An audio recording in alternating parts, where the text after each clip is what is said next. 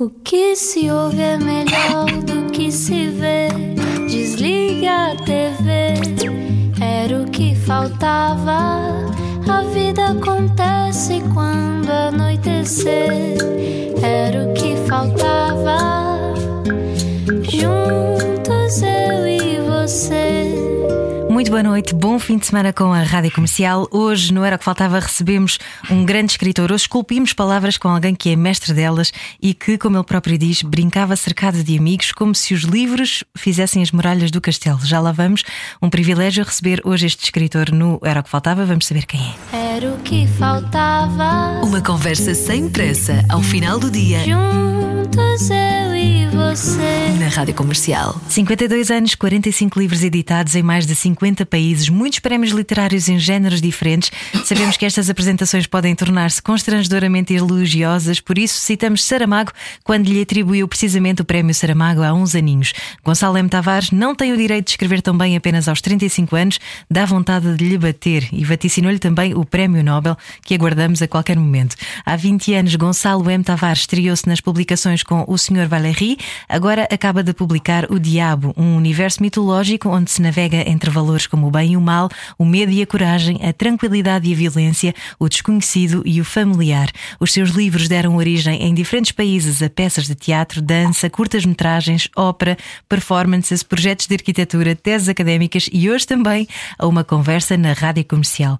Como é que se mergulha na lentidão eternamente afetiva de um livro quando um ecrã hoje em dia tem tantas cores? Bem-vindo, Gonçalo M. Tavares. Eu aqui a tentar fazer um bocadinho de, de poesia quando estou diante de um mestre das palavras. Bem-vindo, obrigada por Obrigado. ter uh, aceitado este, este, nosso convite Obrigado. para vir até ao Era o que Faltava.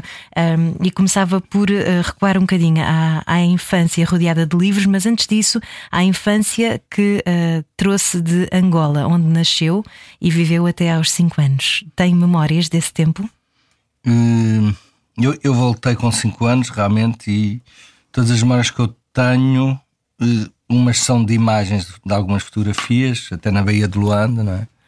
E outras são contadas, narrativas, e, e, portanto há aqui uma mistura entre, entre realidade, ficção, imaginário, mas há qualquer coisa para mim muito instintiva em relação à Angola. Sinto-me português, claro, mas também me sinto angolano no sentido em que há qualquer coisa que não é do mundo da linguagem, até porque eu, eu, eu vim em parte ainda não dominando por completo a linguagem, mas é do mundo do, do cheiro, do tato e, portanto, sinto-me muito ligado à Angola. Sim, apesar de não ter regressado ainda.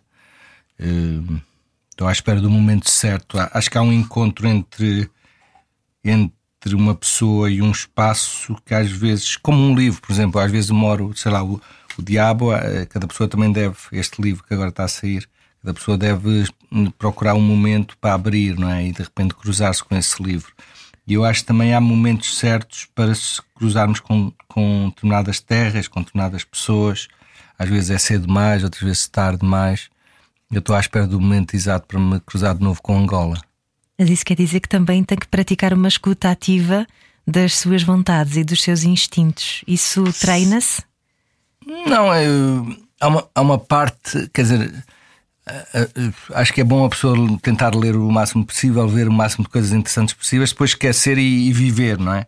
E, mas eu acredito, porque sou um crente nesse, nessa parte, acredito que quem, quem for minimamente reflexivo em relação ao que vai lendo, vendo, etc., depois pode decidir, muitas vezes não através do, do cérebro, digamos, mas decidir às vezes quase instintivamente de uma forma mais lúcida.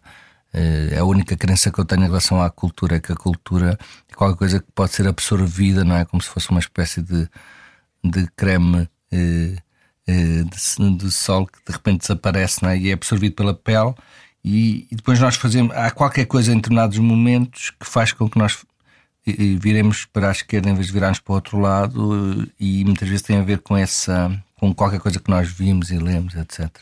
E o Gonçalo teve a sorte de viver, de crescer rodeado de livros. Depois, quando veio para Portugal, foi viver para Aveiro e, e tinha a sorte de crescer, como dissemos no início, rodeado Uma... dos seus amigos, não é? A muralha. Hum. pois o. Não, eu. eu era, era uma era uma, uma casa perto de Aveiro. uma casa grande, enfim, que tinha também um, um espaço para jogar futebol, enfim, que eu jogava bastante. Mas tinha realmente uma biblioteca que é, que é quase de, de, de filme, com dois pisos, uma escada assim eh, que dava assim uma pequena volta. E, e, esse imaginário de eu estar lá no meio é, é, um imaginário que é muito marcante, não é? De repente eu estava, havia uma mesa no meio da biblioteca e eu estava lá no meio, às vezes a fazer um disparate qualquer, mas estava rodeado ali daquilo. Mas é importante situar, e eu cada vez mais, não sei porquê, mas tem a ver com. com tenho, tenho os meus pais vivos, felizmente, tenho 80 anos, e cada vez mais acho que é importante perceber de onde é que eu venho, e eu, eu acho que o mérito e a culpa, e, e nisto, e por isso também me coloco, acho, acho que a questão de ser de esquerda ou de direita muitas vezes tem a ver com estas coisas. Para mim, claramente, o mérito e a culpa não são individuais, são coletivos. É uma coisa que tem que se diluir, tem a ver com o contexto. Quer dizer, eu, eu, eu escrever, quer dizer, é qualquer coisa que eu tenho que perceber qual é o contexto. Nisto não, o, esses elogios simpáticos que, que disse no início, de Saramago e de outros, enfim, eu, eu recebo sempre com, com gratidão, mas sempre sabendo que, que isto não é apenas para mim, porque isto é para um contexto. E o contexto tem a ver muitas vezes com o contexto onde se nasce, as, a, a, liberdade que se tem, as possibilidades que se têm que outros não têm. Eh, eu, eu por exemplo, escrevia muito num, num, num café chamado Roma, que, que agora é um McDonald's, não é? um café que era muito longo, e eu escrevia lá imenso. E eu, eu levantava-me às, às seis e meia, levantava-me tinha uma doença qualquer que não era, que não era grave, mas tinha a ver com uma espécie de, de foco doido, não é? Alucinado. E eu levantava muito, muito cedo. E às vezes, já não me recordo exatamente, mas às vezes às seis e meia estava à espera, não me lembro se o café abria às seis e meia ou às sete, mas estava à espera que o café abrisse para começar a ler e a escrever. E eu lembro que, que me cruzava muito com uma, com uma, com uma empregada de limpeza cabo-verdiana que, que estava a acabar a limpeza, muitas vezes era a única que estava lá no espaço café. E ela, como já me conhecia, como era, eu já, já era habitual, eh, ela muitas vezes abria-me uma, uma, pequena uma pequena parte que ainda hoje existe no McDonald's, que é assim uma espécie de vitral inicial, e depois o café começa a seguir. E ela abria-me essa pequena parte que tinha algumas cadeiras e mesas, e eu sentava-me ali ainda antes de, de abrir o café. E eu lembro-me que, que, que, ela dizia uh, que eu estava lá todos os dias, às vezes das seis e meia até às onze, às vezes ia às aulas a seguir, já com três ou quatro horas de leitura escrita. Eu lembro que ela, que ela dizia: O menino estuda muito. E eu, eu sorria e nunca lhe consegui dizer, num, num, ao longo deste, digamos, destes encontros que duraram um ano e tal, dois, depois e, e, provavelmente a senhora terá mudado de emprego, não sei o que aconteceu, mas eu nunca lhe tive coragem de dizer que estava a ler, que o que estava a fazer não era estudar para um exame, uh, não era para nada prático. Nunca lhe tive coragem de ler que estava a ler, dizer que estava a ler poesia, que estava a ler romance, que estavam a ler coisas aparentemente inúteis, não é? Porque eu sentia ali precisamente uma diferença enorme de, de possibilidades, de contexto. Eu tinha a possibilidade das, das sete da manhã estar a ler poesia, que é absolutamente um luxo, não é? E ela de repente estava ali a ter que trabalhar às seis e meia. E isto era de tal forma violento, este, este contraste, que eu nunca tive coragem de dizer que estava a ler uma coisa inútil. E isto tem a ver com a, eu estar ali às, no, às seis e meia da, da manhã a ler poesia ou ler um romance e ela estar ali a trabalhar, nada tem a ver com o mérito dela ou de mérito, ou com o mérito meu ou de mérito. Não tem a ver com o mérito de um e do outro. Tem a ver, infelizmente, com o contexto onde a pessoa nasceu, não é? Porque é que eu estava ali a, a, a ler? Porque eh, os meus pais tinham a possibilidade de, de eu poder estudar sem ter que trabalhar, por exemplo. Eh, e, portanto, há ali uma, um contexto que não tem a ver com o meu mérito, tem a ver com o contexto. E já agora recuando, o, e até porque hum, recentemente eu estive a falar com pessoas da Universidade de Lisboa e, e acho que na Universidade do Porto deve estar a acontecer o mesmo, mas perceber que há uma quantidade gigantesca de pessoas que estão a desistir de estudar em Lisboa porque de repente tem quartos para pagar de 500, 600 euros. Estamos a falar de universidades não privadas, públicas. Portanto, as pessoas não conseguem estudar em universidades públicas em Lisboa. Pessoas de, que vêm de, de famílias de rendimentos baixos, mas também famílias de rendimentos médios. Portanto, já hoje há muitas famílias que não conseguem pôr os filhos na universidade por um, por um obstáculo que se pensava ultrapassado, que é o chamado dinheiro. E, este, e, e, como é que é incrível nós estarmos muito próximos dos anos 70, eh, 80, em que, eh, em que muitas vezes este, este obstáculo era realmente aquilo que definia que uma família continuasse, digamos, num ciclo de alguma maneira de, de, de pobreza e, e que outra família pudesse quebrar. E nesse aspecto eu faço questão ultimamente de falar sempre de algo que para mim ficou claro há pouco tempo quando eu estive em França e me perguntaram pela milésima vez a pergunta porque é que é escritor, não é? E eu respondi mil vezes a essa pergunta, quase sempre dizendo porque li bastante, porque de repente entre o futebol e a matemática havia ali uma força maior que tinha a ver com a escrita, mas eu percebi que não é que eu escrevo verdadeiramente e pensando nesta questão do contexto, eu escrevo verdadeiramente porque uh, o meu pai, que foi um excelentíssimo aluno, o meu pai e a minha mãe são, foram os dois muito bons alunos, têm 80 anos neste momento.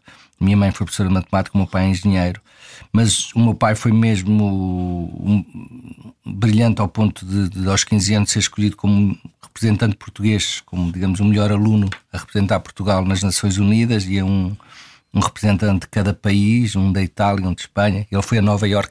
Isso foi de tal forma importante e o meu pai nunca falou disto, falou assim sempre subtilmente. Só há cinco anos, eh, por intermédio de outro familiar, é que nós descobrimos nos arquivos da RTP, eh, portanto em 1950 e tal, uma entrevista ao meu pai com 15 anos. O meu pai tinha 15 anos, regressado de Nova York e a RTP só tinha uma, um único canal e, portanto, aquilo deve ter sido realmente importante para estar a entrevistar. O meu pai, com 15 anos, a falar um português incrível, com uma inteligência incrível, eu fiquei assustado e envergonhado do meu pobre português, da minha pobre, do meu pobre raciocínio. Mas isso para dizer, o meu pai depois fez um percurso forte que permitiu ter essas condições, permitiu ter nascido numa, no meio de uma biblioteca, mas o meu pai é de uma família. Minha mãe era de uma família, digamos, mais com mais posses, mais burguesa, não, não rica, mas mais. Mas o meu pai era realmente uma família pobre eh, e, ao ponto de, de alguns dos, dos, familiares não poderem estudar para ajudarem os outros familiares, terem quarta classe pessoas que são brilhantes e absolutamente incríveis. E isto é algo, infelizmente, muito comum numa geração que hoje tem 80, 70 anos. Pessoas brilhantes que tiveram apenas a só conseguiram estudar até à quarta classe porque ou tiveram cuidar dos irmãos ou ir para trabalhar para a terra. E realmente o que aconteceu é que, e é esta a resposta à pergunta porque é que escreve, o, o meu pai, quando tinha 10 anos, houve ali uma hesitação. O meu avô era polícia, ganhavam mal, a minha avó morreu muito cedo, portanto havia ali um problema de dinheiro. Que era problemas de dinheiro claros, de, de, de, a questão que se fala de dividir uma sardinha, de de não haver um dinheiro mínimo para um livro, e nessa idade falou-se muito aos 10 anos, portanto o meu avô queria que, ele, que, ele, que, o meu pai fosse por uma coisa técnica eventualmente, ou mesmo que desistisse e trabalhasse eh, no campo, qualquer coisa desse género. E houve uma pressão enorme de, de, dos professores que apareceram lá, diferentes professores, fazendo uma pressão, e por isso eu tenho uma dívida eterna em relação aos professores, porque realmente foi graças a as pessoas perceberem que havia ali um aluno que era, que era bastante bom e que tinha mesmo que estudar, é graças a eles que eu escrevo. E, portanto, isto, o que é interessante nisto, fala-se muito da questão do ciclo de pobreza, é que uh, o facto do meu pai ter continuado a estudar em vez de uma coisa mais técnica, mais, mais profissional logo, mais para mecânico ou serralheiro, ir, ir estudar para, para, digamos, o ciclo normal da universidade, etc., quebrou, eh, alterou por completo a vida dele, alterou por completo a minha. Portanto, meu pai nasceu rodeado de porcos e não tem mal nenhum. Isso, rodeado de animais, em que o livro era ou a Bíblia ou um livro que por acaso alguém tinha oferecido, não é? eu, na geração seguinte, já pude nascer rodeado de uma biblioteca incrível e, e os meus filhos também, acho que já nasceram até com outras condições. E isso é muito impressionante porque, de repente, um, um movimento de professores aos 10 anos do meu pai mudou. Mudou já provavelmente a vida de umas uh, eh, 20 pessoas. Nós não temos às vezes a noção disso, não é? 20 pessoas que poderiam ter uma vida, eu diria, bastante pior, não tenho dúvidas sobre isso. E, e portanto, quando a questão do, dos prémios, do mérito, os méritos não são claramente individuais. Claro que eu tive, por exemplo, amigos e colegas que tiveram as mesmas condições e basicamente eh, não fizeram nada dessas condições, tiveram tempo também e, perderam o tempo de uma forma disparatada, não é? Uh, e, mas, mas é evidente que o mérito é, é um mérito, os méritos não são individuais, é mesmo do contexto e nós temos que respeitar muito isso. Estava a dizer há pouco que uh, ainda esteve inclinado entre a matemática e o futebol, que, que acho algo delicioso também, porque hum. não era só um ratinho de biblioteca, não é? Também tinha essa parte de uh, querer ir para a rua e, e, de, e de se dar aos outros, não é? Um jogo de equipa sim, sim, como, sim. como o futebol. Um, e a, a, quando é que percebeu que tinha que optar por uma via que eu vou chamar-lhe um bocadinho mais abstrata, porque, como dizia há pouco, às vezes a literatura e a poesia podem ser considerados um luxo, sobretudo nos dias que correm em que, um, que queremos uma certeza absoluta para os nossos filhos, não é? Algo uhum. que, uma profissão que sim vá uh, dar-lhes uma vida segura, quando hoje em dia nem isso, não é? Hoje em dia nem tirar um curso de engenheiro pode ser uma garantia. A única vida segura é, para, uma criança ou não, é poder é, é estar minimamente feliz com o que, com o que faz, é, porque tudo o resto a, infelicidade não, é, não dá segurança a ninguém. Uma, a infelicidade que seja eh, acompanhada de ser presidente de uma administração qualquer não me parece que seja nada de entusiasmante. Portanto, a única coisa que dá minimamente segurança às pessoas para não se atirarem de um prédio acima é estarem minimamente felizes, minimamente bem rodeados, enfim. Nada, nada do que possamos pensar à volta tem importância. E para mim, em termos do, dos jogos, em relação à pergunta, eu joguei muito futebol, enfim, era, era, não era realmente um. Era, era alguém perfeitamente integrado, nunca fui um, um bicho estranho ali. Quer dizer, eu jogava futebol, mas ao mesmo tempo antes dos jogos estava a ler, enfim, havia ali qualquer coisa também, uma mistura. Mas, mas é engraçado, por exemplo, que esta questão dos jogos sempre me interessou muito, jogos infantis, não apenas o futebol, mas. E, e esta ideia dos jogos, muitas vezes eu, eu olhava de fora e mesmo jogos aparentemente inocentes, como por exemplo, e é interessante como o Diabo, este livro, O Diabo que saiu agora, eh, remete muito para isso, para esta perversidade infantil. Eu isso vivi muito, porque ah, tinha esta parte de, de, rua, de estar com os miúdos, e, e percebi uma coisa que é clara, quer dizer, há uma perversidade em alguns jogos de crianças que, que é inigualável. Por exemplo, aquele jogo muito simples das.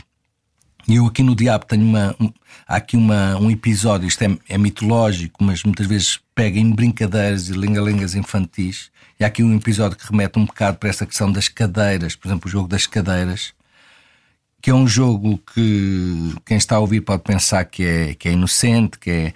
O jogo das cadeiras, como sabem, é, por exemplo, termos cinco cadeiras para seis pessoas, não é? Em Aveiro, por exemplo, nós jogávamos eh, crianças, não sei se, se, seria da mesma maneira noutros sítios, mas havia uma música a tocar, alguém parava a música, alguém exterior parava a música. No momento em que a música parava, todos corriam para as cadeiras e, quem, e havia um que ficava de fora. É? E isto parece que é, que é um jogo divertido para soltarmos gargalhadas, mas para vermos a, como isto é perverso, é só pensarmos, por exemplo, na Presidente da Comissão Europeia há pouco tempo há poucos meses na Turquia com o Charles Mitchell, se não me engano, e com o presidente turco, e de repente havia duas cadeiras para três pessoas. E ela ficou em pé, ostensivamente em pé, a mostrar que uma mulher tinha sido excluída. Mas esta questão da, de uma cadeira a menos não é realmente uma brincadeira, é, é algo muito violento, quer dizer, não há aqui espaço para ti, não és bem-vinda, é uma, é uma exclusão violentíssima, não é? Hum, experimentem convidar 10 pessoas e só ter 9 cadeiras e vão ver como, como não é uma brincadeira. Portanto, interessa muito esta questão, o futebol hum, e outras brincadeiras infantis permitem muito escrever e, e, no Diabo está muito presente isso, essa ideia da, do, que o, do que o jogo não é bem jogo. Só para dar um exemplo, no, neste livro O Diabo, o Diabo tem duas mãos esquerdas, é uma das características deste Diabo que saiu agora eh, neste livro. O diabo tem duas mãos esquerdas, significa que os dois polegares apontam para o mesmo lado, não é? É uma coisa que, se nós imaginarmos, é uma coisa assustadora, não é? E para já não tem duas mãos esquerdas, portanto não tem mão direita. Quem, quem é que é a mão direita do diabo? É o, é o Alexandre. Porque aqui, já agora, o, todo, não há nomes, ninguém tem nomes de personagens, exceto os cinco meninos que são os cinco filhos dos Romanov: Alexandre, Maria, Olga, Tatiana e Anastácia. Quem, quem, conhece a história do século XX sabe que, que com a Revolução de 1917, portanto, os, os Romanov foram os últimos czares, os cinco filhos de, desapareceram, enfim, depois há grandes teorias, eh, uns dizem que foram mortos, outros que eles fugiram, alguém diz que a Tatiana apareceu 30 anos mais tarde, alguns, tal, tal, enfim, não sabemos.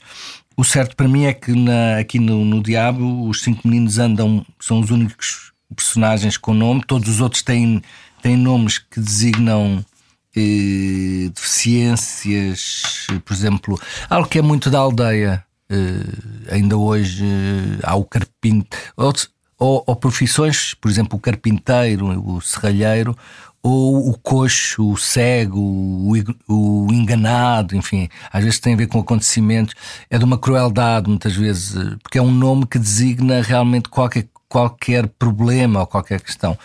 E aqui no Diabo todos têm nomes deste tipo, funcionais ou de, que têm a ver com questões físicas, e só os cinco meninos é que é que tem o nome de, de, de, personagem. Mas para dizer, há aqui um jogo, por exemplo, que é um jogo também de crianças e que, que não é um jogo de futebol, mas, é, mas remete, por exemplo, ao jogo da moeda, acertar, aquele jogo de acertar na. na alguém põe uma. As duas, as duas mãos atrás das costas, põe uma moeda numa das mãos, depois estende as mãos e o outro tem que adivinhar onde é que está a moeda, não é?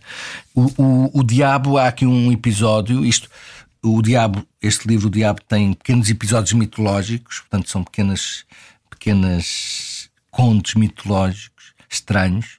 E o Diabo, há uma certa altura, que está com fome e quer comer, e portanto tem que comer um. decide que vai comer um dos cinco meninos. E, e, ele, como é muito bonzinho, o diabo, ele, ele não está com muita fome, e, portanto não faz sentido cozinhar, porque há um fogão, não faz sentido cozinhar os meninos grandes, porque ele não está assim com uma fome tão grande, está com uma fome pequenina. E, portanto, a grande questão é, são as duas pequeninas, a Tatiana e a Anastácia, porque correspondem mais ou menos à, à fome do seu estômago, não é? E isso já se revela uma bondade do diabo, porque ele não, não, está, não quer desperdiçar comida. Até em termos de desperdício de comida, o diabo é muito muito simpático. Mas a, a certa altura ele está na dúvida de que, qual das duas meninas, Tatiana ou Anastácia, que são pequeninas e que correspondem à sua fome, ele vai cozinhar no fogão e joga, faz o jogo da moeda. Eh, quem acertar na moeda não, não, não vai ser comido, não é? E elas ficam aqui no, no livro, ficam absolutamente radiantes a jogar aquele jogo, porque jogar é, é para uma criança uma coisa absolutamente extraordinária, parece sempre uma brincadeira. Portanto, elas estão radiantes a ver quem é que acerta na moeda, depois alguém é escolhido, eh, vai para dentro do, do forno, depois o resto verão eh, quem, quem quiser ler. E, hum, há, há um final mais ou menos feliz, apesar de tudo. Mas, mas, este, mas esta ideia, por exemplo, de que o jogo é qualquer coisa de lúdico, divertido, é uma ideia que aqui no Diabo vai muito abaixo. O jogo é o princípio da. Alguns jogos são o princípio da, da perversidade e da maldade, não é? Mas também o princípio da socialização entre as crianças, não é? Sim, uma socialização que muitas vezes é, é, é através da violentação de alguém. O, muita da socialização de que nós eh, elogiamos, por exemplo, nas brincadeiras das crianças, tem a ver com o maltrato em relação a alguém, não é? Uhum. Uh, aliás, uh, este livro. As crianças são maravilhosas, enfim, eu tenho, eu tenho, tenho crianças também, enfim, as crianças são, são absolutamente fantásticas, mas têm também, são fantásticas a todos os níveis, a nível da bondade e a nível da perversidade, não é? Uhum. E, e, faz parte também do, do, crescimento. Aliás, este livro fala muito sobre esta, esta questão também da violência na educação. E, e há aqui uhum. uma passagem que diz: o sofrimento é indispensável para, para que a criança cresça, que era um, um pensamento levado às vezes ao extremo uh, aqui há uns anos, mas que hoje também está um bocadinho nos antípodas, não é? Às vezes uhum. já há a sensação que as uh, infâncias de hoje são muito ascéticas, que está tudo muito controlado e que nós estamos muito vigilantes sempre, a toda a hora. Pois, talvez. O... Aí a questão da educação está muito clara. O... os primeiros episódios aqui do Diabo são do Alexandre, que é então o mais velho dos Romanov, digamos, eh, que está perdido alguns num mundo que não tem nome, não é? É portanto num mundo mitológico. Mas esse Alexandre eh, eh, são-lhe colocadas umas palas de cavalo. Por exemplo, é curioso que hoje vemos muito menos palas de cavalo porque palas num cavalo porque realmente há hoje na defesa dos animais um, uma, uma, força que, que, que, tenta demonstrar que é, é, de uma violência extrema obrigar um cavalo a só olhar em frente, não é? Mas o Alexandre, este Alexandre, na escola são-lhe colocadas palas de cavalo e ele depois, a certa altura, tem que seguir uma linha reta ao longo de vários espaços. A palas de cavalo é muito a ideia de ter um foco, da pessoa não se desconcentrar, enfim.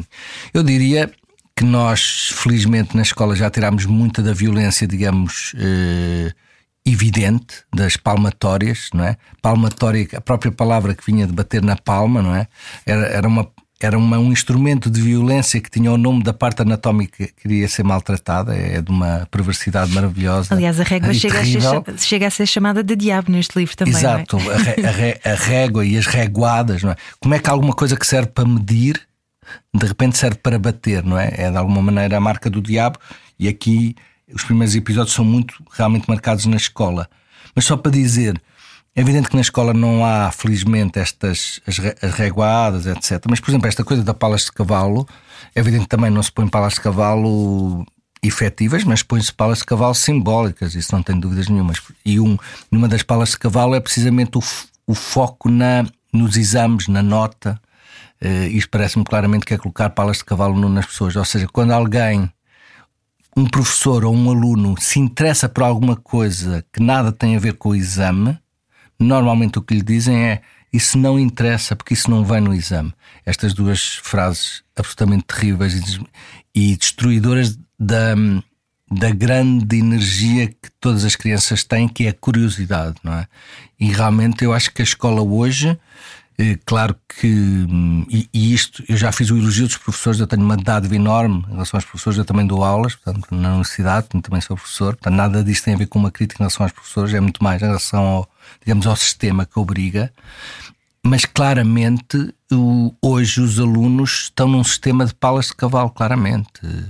Pobre da pessoa que se interessar por qualquer coisa, outra coisa. Portanto, tem umas palas de cavalo, ali uma nota há um exame que vai perguntar determinado em relação à literatura, não é? Há, há, um ou dois livros que saem no exame e, e, os professores sabem isso. Se um professor propõe um outro livro que não vem no exame, muitos dos pais vão dizer para quê se isso não vem para o exame.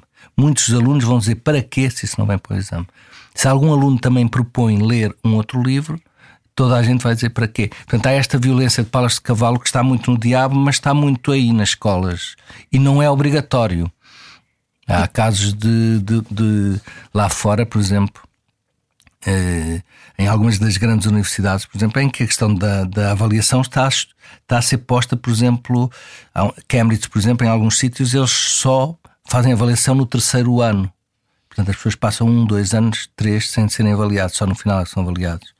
Isso, portanto, há solução para as palas de cavalo que, que nós impomos e, e, que parecem às vezes inevitáveis, não é? Há aqui alguma relação uh, extrapolando para a sociedade entre esta cultura de produtividade constante e de preenchermos todas as, todos os gaps, não é? Todas as, as os pequenos buraquinhos de tempos livres e de tempo para o vazio e para nos enchermos de outras coisas que nos uh, também fazem falta.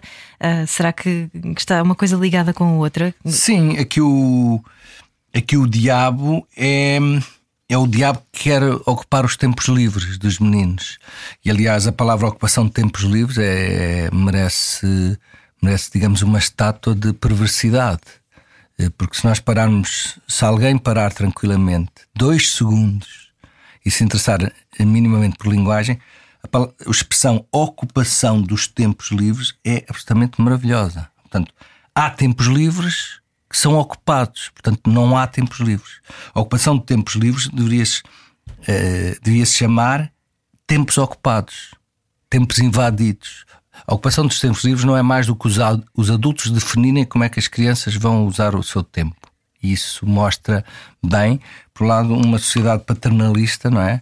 E, e este diabo é muitas vezes um diabo paternalista no sentido em que quer ocupar o tempo de, das crianças e sabe como é que esse tempo deve ser ocupado. E é, e é também esse horror ao vazio, horror ao, ao, ao, ao, tempo livre, não é? Esta ideia da, da tudo tem que ser utilizado, não é? O, quem, tem, quem teve crianças pequeninas aqui há talvez 12 anos, não interessa o nem sei bem 12, 10, nem, nem interessa bem o governo, até porque isso é, é, infelizmente, às vezes é uma coisa quase transversal e nada, e nada política no, no sentido partidário.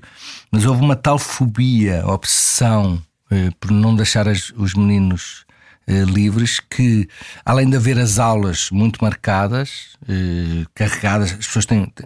Nós na, em Portugal temos um horário absolutamente maluco, as pessoas os miúdos têm um, horário de trabalho violentíssimo, mas além disso, quando acabam as aulas, têm ocupação, o, o ATL, os OT, ocupação de tempos livres, mas houve uma fase que era tal obsessão que até nos intervalos entre as aulas, aqueles 10 minutinhos, 5 ou às vezes 15, que os pobres dos, das desgraçadas das crianças com 6, 7, 10 tinham, até esses períodos houve uma altura em que alunos do 12 ano, um, era um programa que, que existia na altura, um, iam às escolas para propor atividades nesses intervalos.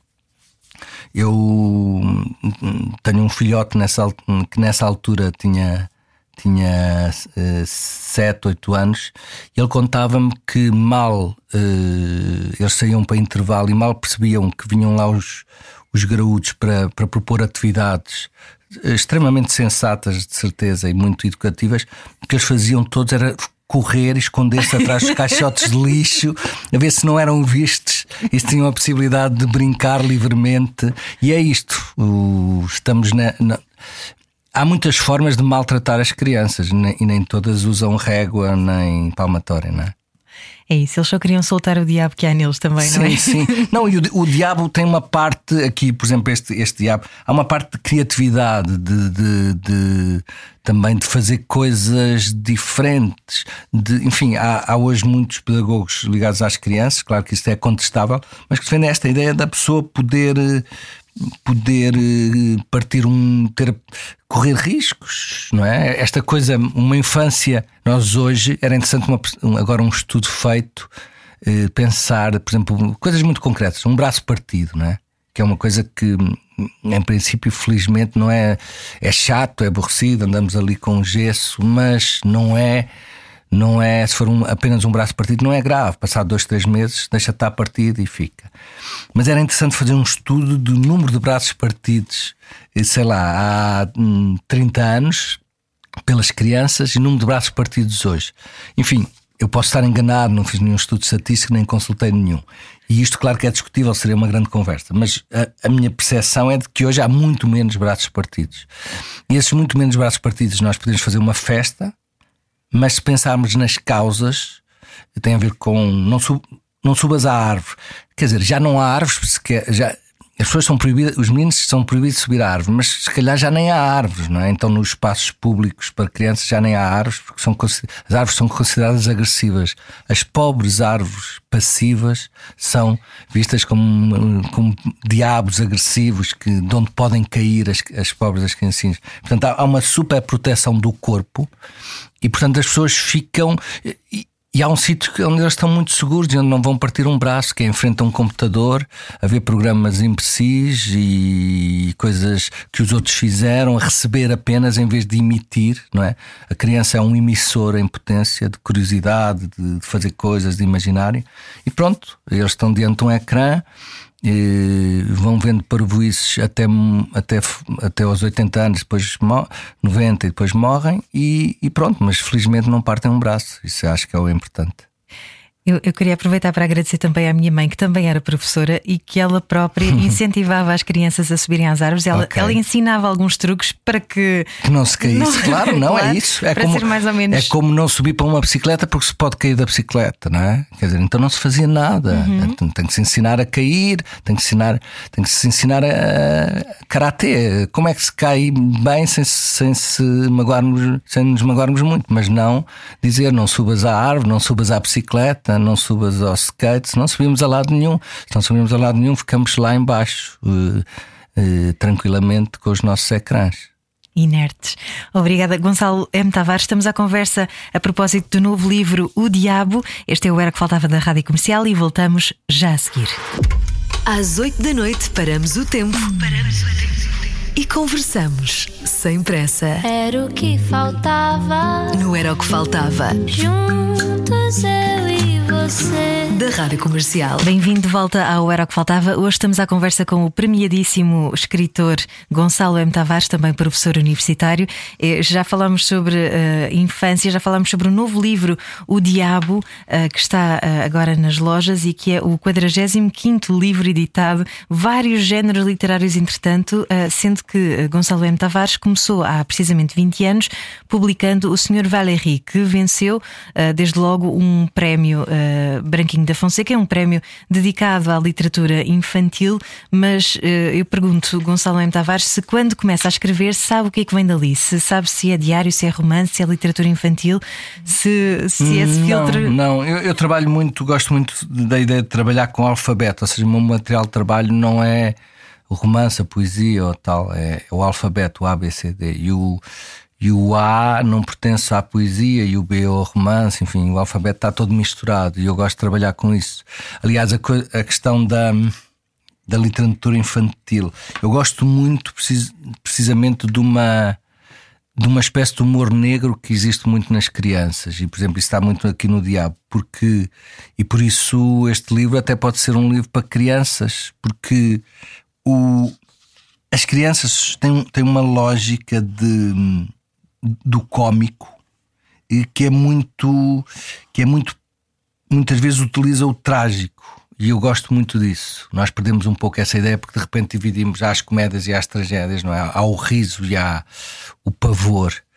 E, e muitas vezes o que, o que faz rir uma criança tem a ver com um certo pavor que sentem os adultos e vice-versa. Por exemplo, um, num, num, aqui as mitologias têm muito a ver com recuperar os mitos antigos, histórias tradicionais, uh, os mitos gregos, mas também histórias tradicionais, lenga-lengas, etc. E, por exemplo, uh, há um dos livros aqui do, do Mitologias, aqui desta, deste mundo, em que há uma, uma mulher sem cabeça. E, e isto é engraçado porque é um bom exemplo desta mistura entre o riso e, e, o, e, a, e o trágico, e esta questão, isto é infantil ou é demasiado adulto para os adultos, nem sequer uma pessoa com 70 anos tem, tem possibilidade ou devia ter acesso a este. Porque é a mulher sem cabeça de repente está diante dos três filhos e os três e cada um dos filhos faz uma pergunta que é uma coisa muito das histórias tradicionais, não é? Uma espécie de repetição, lenga-lenga. E os três filhos estão diante da mulher sem cabeça que estranhamente fala, não é? Estamos aqui no mundo mitológico, portanto as, uh, as pessoas sem cabeça podem falar. Este, e, um, e o filho mais velho pergunta uh, quem foi? Quem foi que te cortou a cabeça? Uh, o do meio pergunta como. Como foi? E o mais novo pergunta porquê. A pergunta quem foi que cortou a cabeça, que, o mais velho, o filho mais velho faz à, à, à mãe, a mãe responde foi o pai. Uh, como? Com machado. E há a terceira pergunta do mais novo: porquê? Ela responde: porque ele queria ter mais espaço na cama. E isto, por exemplo, quando houve aqui o lançamento em, em Lisboa, até foi uma amiga que, Aldina, cantora, que leu, e ela, ao ler esta parte, estava a ler pela primeira vez, começou a rir-se à gargalhada. É? e algumas pessoas no, na assistência riram, riram. Outras pessoas ficaram absolutamente uh, quietas e tensas e, por exemplo, uma pessoa no final vem-me vem dizer que isto, que aquela imagem lhe tinha lembrado a questão da violência doméstica, não é? E é, e é este tipo de coisas que me interessa muitas vezes e que está, por exemplo, muito no Diabo, que é para algumas pessoas pode parecer terrível, para algumas outras pode parecer uh, cómico. Cómico no sentido do terrível cómico, não é? Porque realmente a ideia de alguém que corta a cabeça eventualmente para ganhar uh, um metro quadrado ali na cama, porque a mulher continuava a, a dormir lá, mas sem cabeça, não é? E portanto, alguém que. Um, um, um marido latifundiário que de repente quer ganhar ali um, um metro quadrado ou menos. Isto, isto é cómico, mas ao mesmo tempo esta coisa de cortar a cabeça é de uma violência enorme. Mas as crianças funcionam muito assim. Muito assim. E o, o Mitologias, o Diabo é muito isso. As, só para dar outro exemplo, dissermos alguém, uma pessoa matou outra, isto é do mundo, digamos, da, da factual, noticioso. Mas, por exemplo, uma criança de repente pensa: ah, cortou, matou uma, mas cortou em, 60, em 56 bocadinhos, um por semana, para, hum, para, para depois enviar. Para, por correio todas as semanas, ou para. Ou seja, de repente esta coisa do cortou em 56 bocadinhos já, já é qualquer coisa que é de uma tal crueldade que está à beira de, de, de uma espécie de humor negro. E as crianças funcionam muito assim, e por isso é que lamento um pouco que haja uma espécie de ataque ao, ao lobo mau, por exemplo, nas histórias infantis, porque o, o, lobo mau é, é quase é necessário também para as, para as crianças rirem. As, pessoas, as crianças riem do nervoso, do medo. E se nós retiramos o medo, retiramos a, a luta contra o medo, por exemplo. Tiramos a identificação do, dia, do diabo ou do, do lobo, não é? Que me parece uma coisa muito absurda que está a acontecer, por exemplo, nos Estados Unidos em que objetivamente estão a eliminar o, o, estão a eliminar o lobo, estão a eliminar o diabo das histórias, estão a eliminar o, o, o racismo, o fascismo das histórias de ficção. Eu não estou a falar da opinião. É evidente que uma opinião racista é inaceitável, uma, uma opinião fascista é inaceitável, etc. Agora estamos a falar de ficção. Quando nós retiramos isto, no meu entender, é um erro eh, crasso até ideológico.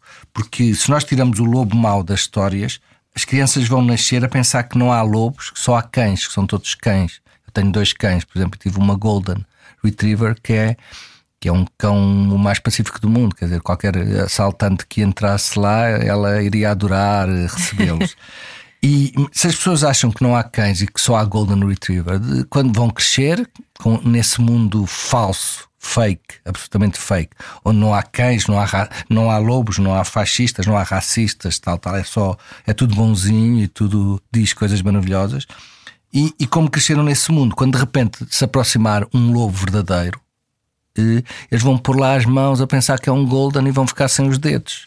E quando aparecer um fascista verdadeiro não vão perceber, quando aparecer um racista verdadeiro não vão perceber. Eu acho que é fundamental a ficção pôr o lobo mau, o fascista, o racista em, em personagem para nós percebermos, identificarmos. Senão, a certa altura, não vamos identificar, vamos baralhar tudo e as crianças e os adultos vão ficar sem dedos porque meteram a mão no, na boca do lobo, mas para eles aquilo era um golden, é? Então, e, e acho que há um movimento absolutamente cego eh, de, de achar que não apenas as crianças, que os adultos são tão frágeis de, de cérebro e de raciocínio que o, o nós temos que escolher eh, os livros que os adultos vão ler. Isto é de uma. Quer dizer, uma coisa é escolher os livros que as crianças vão ler, e isso faz todo o sentido discutirmos. Este livro faz sentido, é, é demasiado violento, defende bons valores, enfim, isto é uma discussão.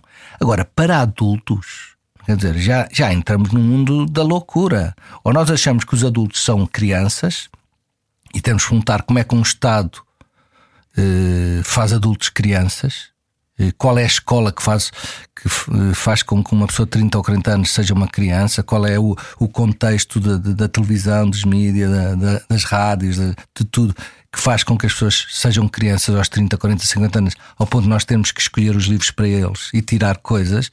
Ou então há qualquer coisa que é absolutamente inaceitável e, e portanto acho que é, é, era interessante podermos pensar sobre estas questões sem, sem gritar e sem chamar logo nomes ao outro e de uma forma tranquila, mas isso é, é hoje é muito raro, é muito difícil.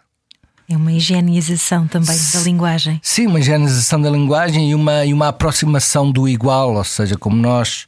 Eu não tenho redes sociais, enfim, mas eh, por uma opção clara. E, mas quer dizer, pelo que eu percebo, esta aproximação dos, entre os grupos de pessoas que pensam da mesma maneira corta algo que é essencial, que é eu ouvir a, aquelas pessoas de quem discordo.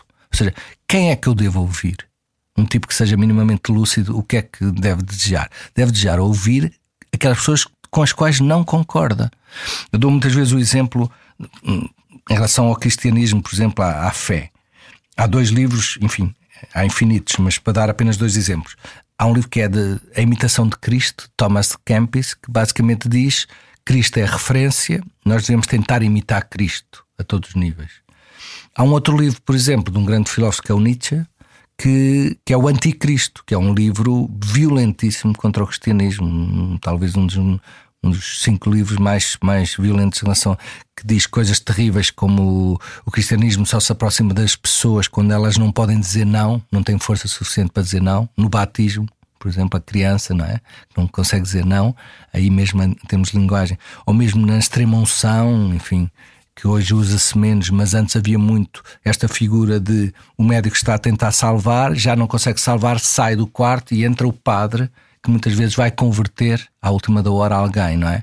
Portanto, no momento em que a pessoa está muito frágil, moribunda, de repente a igreja está lá. Isto é, são os argumentos do Nietzsche, não, não estou a dizer que são os meus, mas o que é que eu acho? Alguém que é um crente convicto, qual é o livro que só pudesse ler um livro destes dois? Qual é que devia ler? O Anticristo, claramente.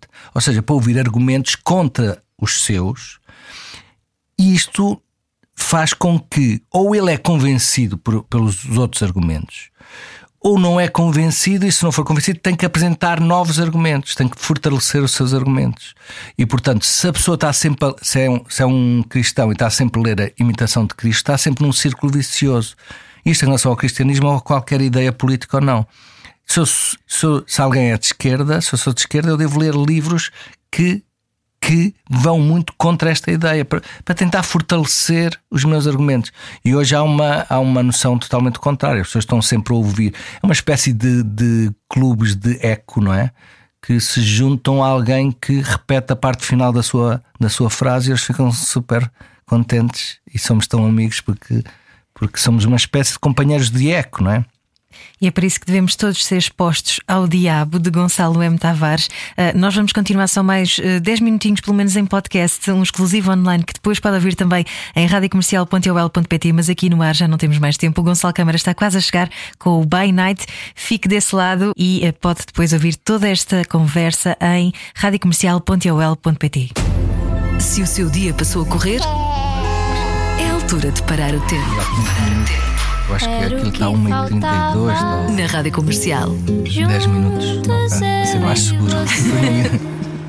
Estamos de volta agora em exclusivo online para radiocomercial.ol.pt com Gonçalo M. Tavares. E já que vivíamos, eh, já que falávamos sobre eh, esta capacidade de nos expormos ao diferente eh, e de tentarmos encontrar argumentos para nos podermos também fortalecer nas nossas ideias, como é que podemos fortalecer esta ideia de que, numa altura em que o livro parece obsoleto a cada ano, reforçar o segredo desta eternidade? Porque eu ouvi-o dizer há tempos que o livro é como se fosse um bisavô e que quem ama livros trata-o como, como se fosse alguém de quem nós devemos cuidar. Uhum. Será que esta vai, vai se perpetuar no tempo? Não, eu, eu acho que o livro. Bem, para já, o, o ato de ler isto é, eu sei que é politicamente incorreto, mas o ato de ler não é bom em si. Eu sou absolutamente contra, isso seria uma grande conversa. eu sou absolutamente contra, contra a ideia que se defende, ah, ler é bom, ler qualquer coisa que seja, o ler é bom. Não. Se eu estiver a ler, uh, eu posso estar a ler um ano inteiro anúncios do, de vendas de, de, de casas. T3 com cozinha não sei que equipada. Eu posso estar um ano a ler isto e ler é bom, isto, ler isto é bom. Não, é uma, é uma bestialidade. Ou seja, às vezes temos que pensar como as crianças de forma tranquila. Se eu leio coisas más, isto é mau. Se eu leio coisas boas, é bom. Portanto, o ler não é um ato. Eu posso ler a, maior estupidez, a maior violência. E, portanto, eu, eu acho que ler bom, bons livros é bom e fortalece de alguma maneira uma espécie de individualidade. Eh, nós estamos mergulhados muito numa, numa, numa comunidade de ideias em que de repente, se no telejornal, porque a televisão continua, apesar de tudo, ter uma força muito grande, mas também nas redes sociais, se de repente há um determinado tema naquele dia, nós que vivemos numa democracia, que nos orgulhamos do, da democracia de ter o pensamento livre, linguagem livre, e de repente o que acontece quando eu vou a um café é que os, os livros de linguagem, livros de pensamento numa democracia estão todos a falar do mesmo. Portanto, há liberdade de pensamento, mas estamos todos a pensar sobre o mesmo, que é a notícia que deu na televisão, a notícia das redes sociais do dia. E estamos todos muitas vezes a dizer o mesmo sobre o mesmo. Portanto, para que é que interessa eh, termos uma democracia? Para depois as pessoas eh, estarem a pensar sobre um assunto que não foi sequer escolhido por eles, eh, foi escolhido por um telejornal ou tal, e estarem a dizer mais ou menos o mesmo. Isto é miserável. E o livro, se a pessoa escolher um bom livro, de alguma maneira está a escolher um, um caminho individual, não é? E vai porque há uma uma das questões fundamentais me parece é, é esta ideia, em que é que eu vou pensar, por exemplo, hoje é, é quarto, é quinto, o que for, em que é que eu vou pensar amanhã? Eu acho que as pessoas deviam acordar de manhã, olhar-se ao espelho, em que é que eu vou pensar hoje? Isto é uma decisão individual, é talvez das decisões individuais mais importantes. Em que é que eu vou pensar? Eu não posso permitir que eu vá pensar naquilo que hoje as redes sociais estão a falar, hoje hoje o telejornal está a falar, não posso aceitar isso. Isso não é, isso não é aceitável por um tipo lúcido, minimamente lúcido. E é isso que está a acontecer. Eh, todos vivemos numa democracia, todos podemos dizer o que quisermos, mas todos dizemos o mesmo. Todos podemos pensar no que quisermos, mas todos estamos a pensar no mesmo. E isso é, é, é terrível e mostra como, de alguma maneira, o, há alguns meios antigos, como o livro. Porque o livro tem uma coisa interessante, que é a pessoa lê isolado, lê separado, está a ler sozinho, tem um, tem um tempo de silêncio, portanto é, é, um, está a fazer um. Pode estar a ler e de repente levanta-se e pensa em qualquer coisa.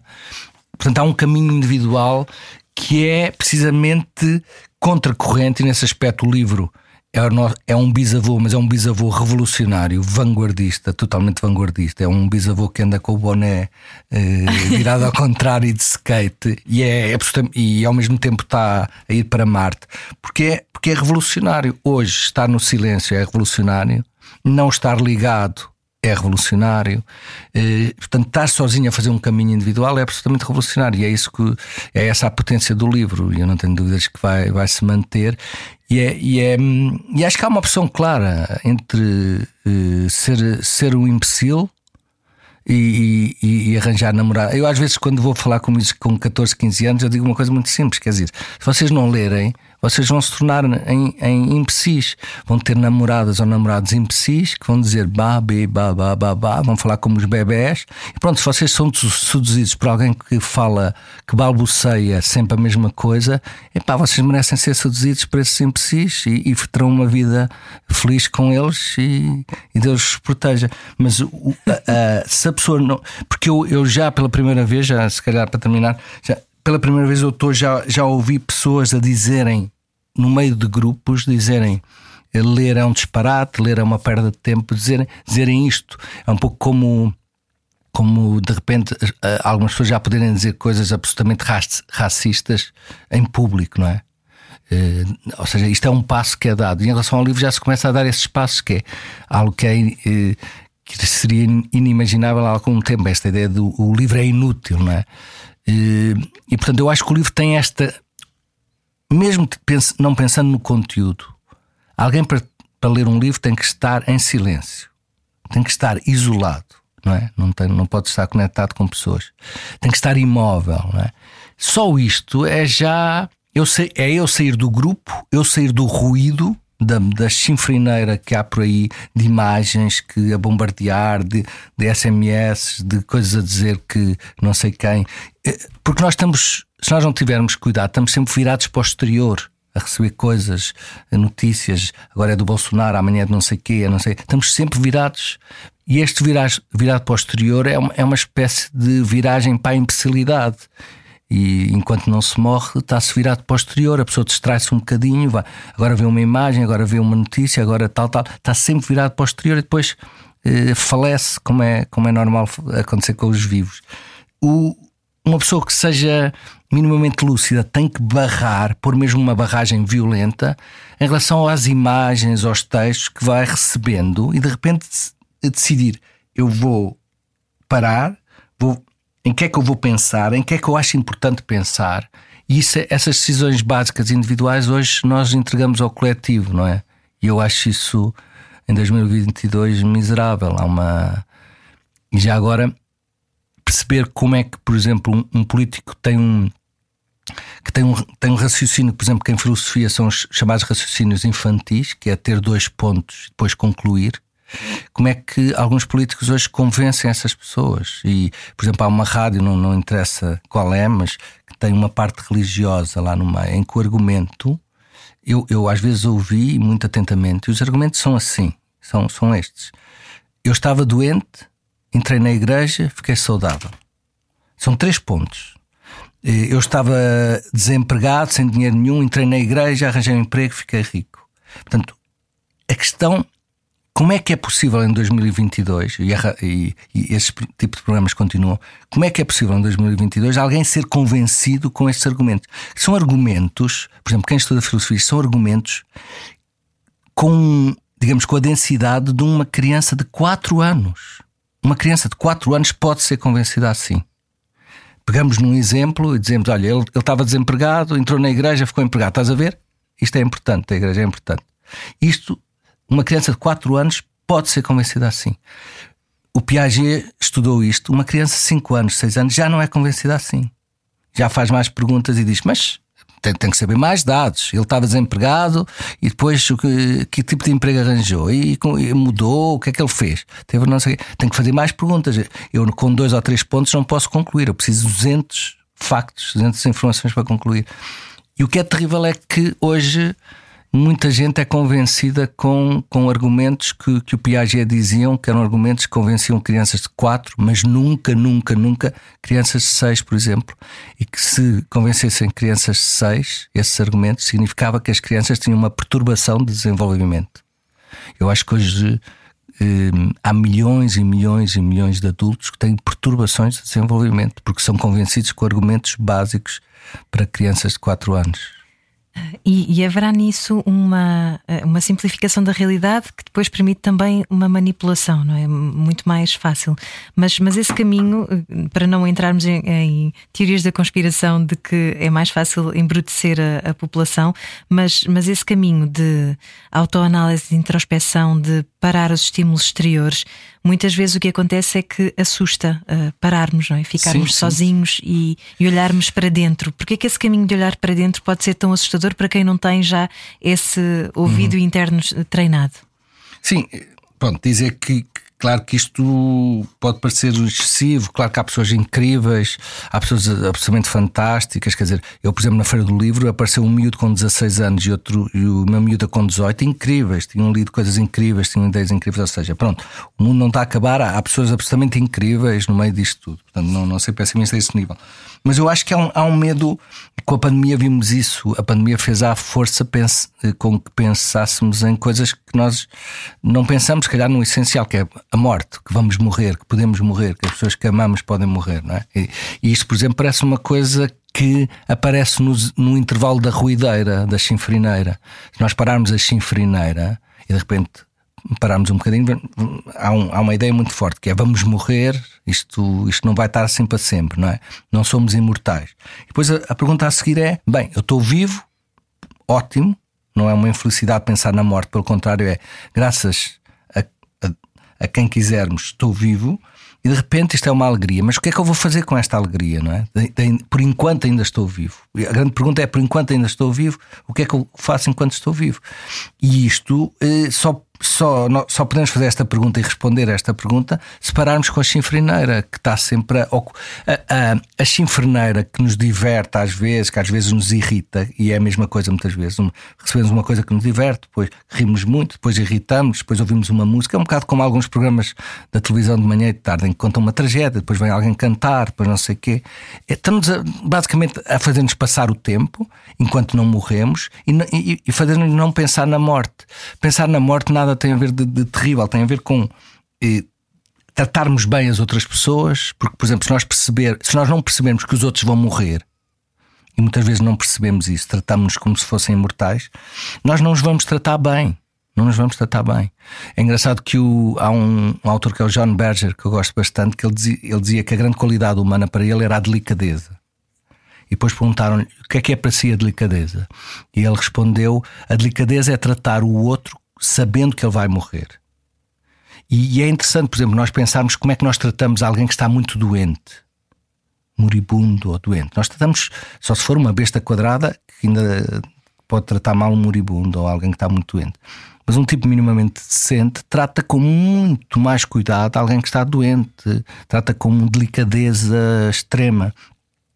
E nós todos estamos doentes, nós todos estamos a morrer, todos nós somos moribundos. O cadáver, cadáver adiado não é que procria do, da pessoa, quer dizer, todos nós estamos nesse estado. E portanto, se nós percebermos que o outro é um cadáver adiado, não é? E eu sou um cadáver adiado, eh, se percebermos que temos esta doença terrível de estarmos vivos e de irmos morrer qualquer dia, pode haver aqui uma revolução da delicadeza, de repente tratarmos as pessoas com delicadeza, porque sabemos que são vulneráveis ao ponto de sermos serem doentes, somos temos esta coisa maravilhosa de estarmos vivos e esta coisa terrível de estarmos vivos que é uma doença mortal, não é? E eu acho que só a delicadeza é que pode salvar e a delicadeza só aparece se nós percebemos que os outros vão morrer, não é? E isto só aparece esta ideia. Se nós pararmos com a chinfrineira que está à nossa volta e que não nos deixa parar e está-nos sempre a divertir, a irritar, etc, etc. Revolução da Delicadeza, Gonçalo M. Tavares. Fiquei comovida, como deve ter reparado. Uh, muito obrigada por esta conversa tão, tão interessante, tão profunda, como de resto são também os seus livros. Muito obrigada. O Diabo já está nas lojas. Por favor, leiam antes de morrer. e, e obrigada, Gonçalo, mais uma vez por ter vindo Ou até depois, aqui. quer dizer, nunca se sabe o que é que se faz do outro lado, não é? Portanto, pode ser que haja lá uma biblioteca qualquer. Obrigado, foi um prazer. Seria o paraíso dos meus sonhos, uma biblioteca de dois andares assim. Muito obrigado. Obrigada. A vida acontece quando anoitecer. Final de dia sem companhia. Era o que faltava. Na rádio comercial.